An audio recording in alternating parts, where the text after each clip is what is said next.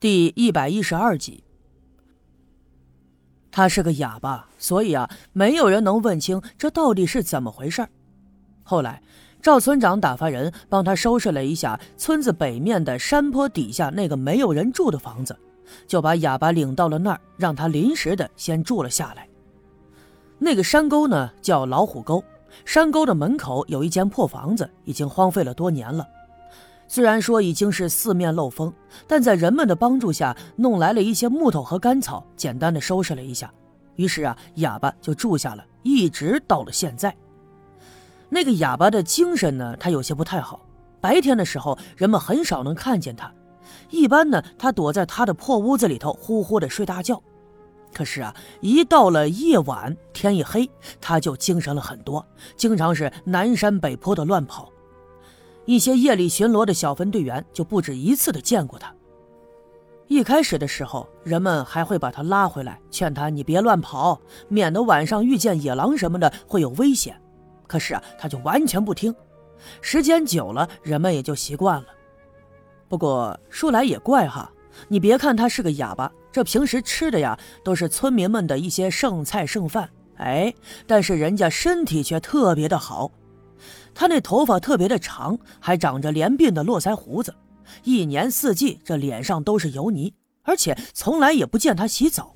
但是人家这身体却是越来越棒。对了，尤其是他那双眼睛，总是显得特别的有精神。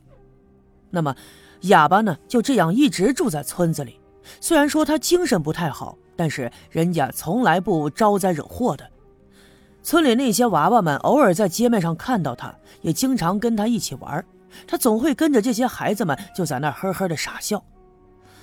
那么要说这哑巴给人们留下最深刻印象的，却是那一次。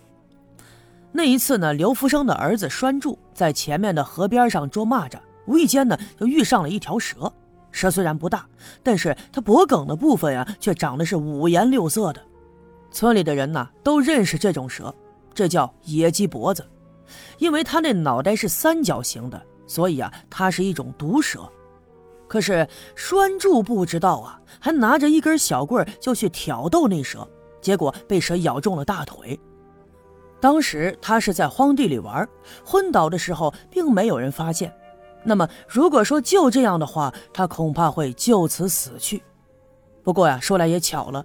刘福生呢，正好赶着羊群就经过那儿，发现了他，就赶紧背回到了村子里来。那么此刻这孩子呀，已经是脸色铁青，人事不省。人们正在手足无措的时候，那哑巴突然就跑了过来，抓起那孩子的腿就猛吸他的伤口，而且还吸出了不少黑色的血来。赶来的白胜利看了以后就说。哎，正是这哑巴及时吸出了孩子身上的毒血，这才保住了他的一条命。可是这个哑巴却哇哇的就吐了好一阵子，然后他浑身冒汗，嘴唇发紫。刘福生就打算把他请到屋里去，好好的谢他一番。可是啊，他却捂着肚子，摇摇晃晃的跑了。那么接下来好几天都没看见他再出现过。这就是他在刘家镇做过的最轰动的一件事。人们为此而感动，所以呀，也并不讨厌他，相反呢，对他还都特别的好。这逢年过节的时候啊，有人还会包了饺子，亲自给他送去。那么时间一长，人们也就习惯了他的存在，也都把他当成了这刘家镇里的一员。有时候啊，三两天的看不见他的影子，人们还会念叨念叨他。听了六姑讲述了这个哑巴的来历，我也对他肃然起敬。原以为他就是个疯疯癫癫的家伙，没想到还有这么热的心肠，救过人的命，也就难怪。昨天看到拴住那孩子送烤地瓜去给哑巴，原来当年他曾救过拴住的一条命。不过呀，不知道为什么，我特别想再见见那个哑巴，于是就详细的问了六姑他住的那间破房子的方位。六姑伸手指了指北面，对我说：“从村部的后面。”田地边上有一条茅草小路啊，一直向北走。抬头呢，会看见一条山沟，山沟不大。山沟边上的一块大石头后面，就是他住的那间茅草屋子。离开了六姑家的时候，我顺着村里的小路一直往东走，抬头看了看天，太阳呢正升得老高，我就打算到北面哑巴住的那个地方去看一看，于是不由得加快了脚步。路过丁桂兰家门口的时候，我看到她家门口的那棵树上已经贴上了那张红纸符，我不由自主地停下身，盯着那张红纸符，在心里头默念了一遍。虽然说我并不相信这张红纸符能治好人的病，但是好歹念上两遍，能帮的忙也就只有这些了。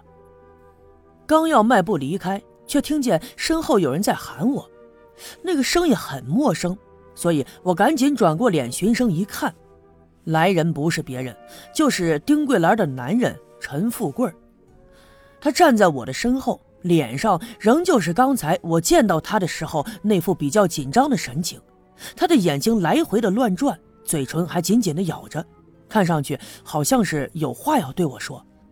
于是我往前走了两步，来到他的跟前，对他说：“哈，是富贵大哥呀，你有啥事儿吗？”可没想到的是，当我问他的时候，他绷着嘴，两只手用力的攥着。比刚才更加的紧张了，浑身出汗，一句话也说不出来。富贵，你在门口干啥呢？这个时候，丁桂兰从院子里走了出来，她看见陈富贵直勾勾的站在我的面前，就连忙招呼他，然后走过来冲我笑了一下，说道：“哎呦，是小叶兄弟呀！你看我们家富贵，你大哥呀，他就是这样，你你别见怪哈。”说完，他拉着陈富贵的胳膊，就把他给拽进了院子里。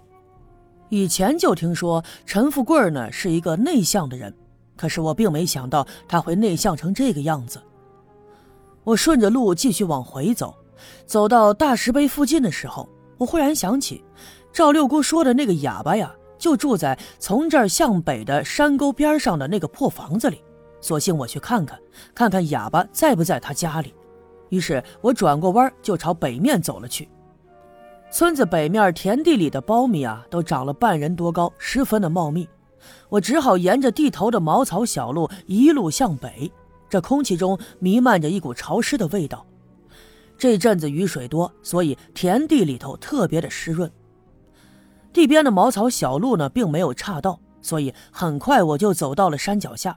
抬头再往前面看。前面不远的地方，果然就有一个破房子。